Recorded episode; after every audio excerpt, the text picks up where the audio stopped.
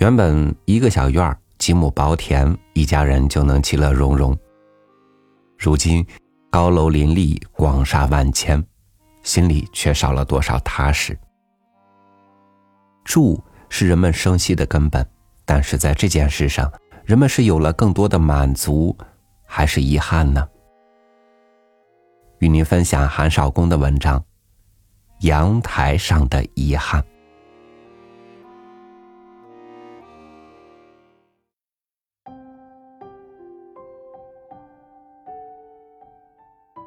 某种意义上来说，建筑是人心的外化和物化。南方在古代为蛮，化外之地，建筑上也就多有蛮风的留影。尤其到海口一看，尽管这里地势平坦，并无重庆市的山峦起伏，但前人留下的老街几乎很少有直的、正的。这些随意和即兴的作品，呈礼乐崩坏、纲纪不存之象，很合适隐藏神话、巫术和反叛。要展示天子威仪和官府阵仗，却不那么方便。留存在这些破壁残阶上的，是一种天高皇帝远的自由和活泼，是一种帝国文化道统的稀薄和涣散。但是，建筑外观上的南北差异，并不妨碍南方的宅院与北方的四合院一样，也是很见等级的，很讲究家族封闭与和合的。有东西两厢，甚至有前后几进。在那正厅大堂里正襟入座，上下分明、主次分明、三纲五常的感觉便油然而生。倘若在院中春日观花，夏日听蝉，晓吹秋月，酒饮冬霜，也就免不了一种陶钱式的冲淡和曹雪芹式的伤感。汉文化一直也在这样的南国宅院里咳血和低吟。这一类宅院在现代化的潮流面前一一倾颓。当然是无可避免的结局。金钱成了比血缘更为强有力的社会纽带，个人成了比家族更为重要的社会单元，大家族开始向小家庭解体，小家庭又正在被独身风气蚕食。加上都市生育一胎化，即使旧式宅院的三进两厢之类十分多余。要是多家合住一院，又不大方便保护现代人的隐私，谁愿意起居出入、喜怒哀乐都在邻居的众目睽睽之下？更为重要的是，都市化使地价狂升，尤其中国突然冒出十二亿人，很难容忍旧式宅院那样奢侈的建筑容积率。稍微明了国情的人。就不难理解，高楼大厦是我们唯一现实的选择。看到某些洋人对四合院之类津津乐道，不必去过分的凑热闹。这种高楼大厦正在显现着新的社会结构，拓展着新的心理空间，但一般来说缺少个性。以其水泥和玻璃正在统一着每一个城市的面容和表情，正在不分南北的制定出彼此相似的生活途径。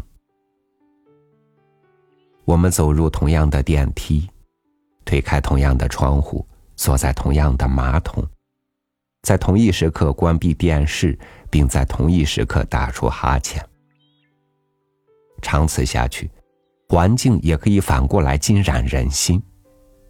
会不会使他的居民们产生同样的流行话题、同样的购物计划、同样的恋爱经历以及同样的怀旧情节？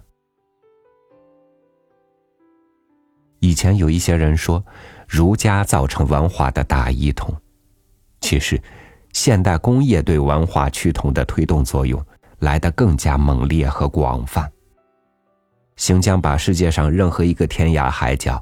都制作成建筑的仿纽约、服装的假巴黎、家用电器的赝品东京。所有的城市，越来越成为一个城市。这种高楼大厦的新神话拔地升天，也正把我们的天空挤压和分割的狭窄零碎，正在使四季在隔热玻璃外变得暧昧不清，正在使田野和鸟语变得十分稀罕和遥远。清代张潮在《幽梦三影》中说。因雪想高士，因花想美人，因酒想侠客，因月想好友，因山水想得意诗文。如此清新和雅趣，似乎连同产生他的旧式宅院，已经永远被高楼大厦埋葬在地基下面了。全球的高楼居民和大厦房客们，相当多已习惯于一边吃快餐食品，一边因雪想堵车，因花想开业，因酒想公关，因月想星球大战，因山水想开发区批文。当然，在某一天，我们也可以步入阳台，在铁笼般的防盗网里。或者在汽车疾驰而过的沙沙声里，一如既往的观花或听蝉，月下吹箫或霜中饮酒。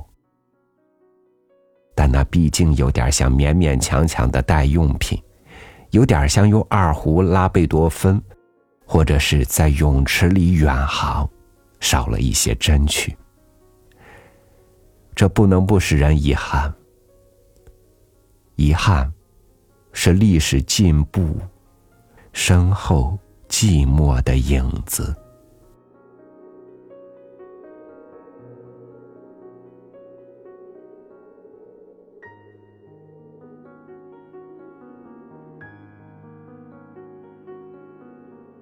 回不去的过去，自然有回不去的道理；将要走向的未来，自然有要去追求它的理由。但愿在这个迎来送往的时代，能有更多人守住向往美好的那颗初心，能够如愿的给自己一个值得的未来。我是超宇，感谢您收听我的分享，祝您晚安，明天见。